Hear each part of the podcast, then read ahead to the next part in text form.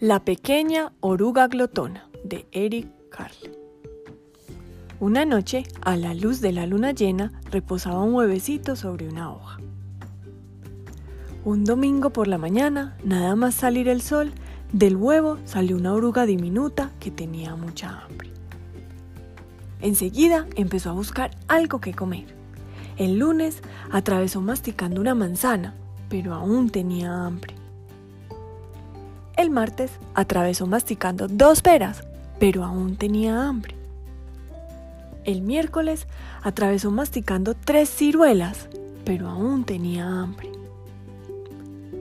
El jueves atravesó masticando cuatro fresas, pero aún tenía hambre. El viernes atravesó masticando cinco naranjas y aún tenía hambre.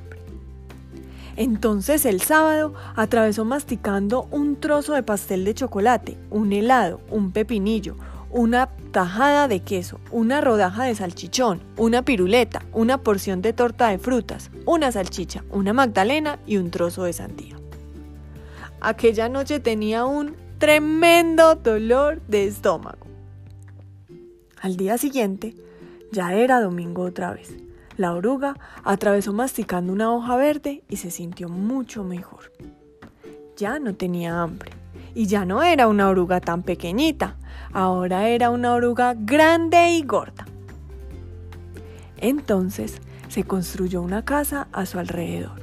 Construyó un capullo y se quedó allí encerrada durante más de dos semanas.